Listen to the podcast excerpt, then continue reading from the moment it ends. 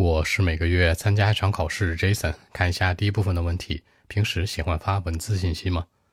Do you like to send some text message？当然了，我习惯看和发文字信息，不太喜欢打电话或者语音消息。我也不知道为什么，可能看文字信息更清晰吧。OK。Actually, yes, sir. I think that I'd like to do it very often in my life.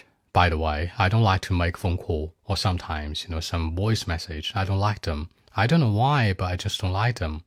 So I think uh, the text message can be very important in my life. So that's it. 那是的呀，也是，它比这个 Yes I do 要更轻松一点。打个电话什么的，make a phone call，语音消息，voice message，不知道原因，不知道为什么，I don't know why。更多文本问题，微信 b 一七六九三九一零七。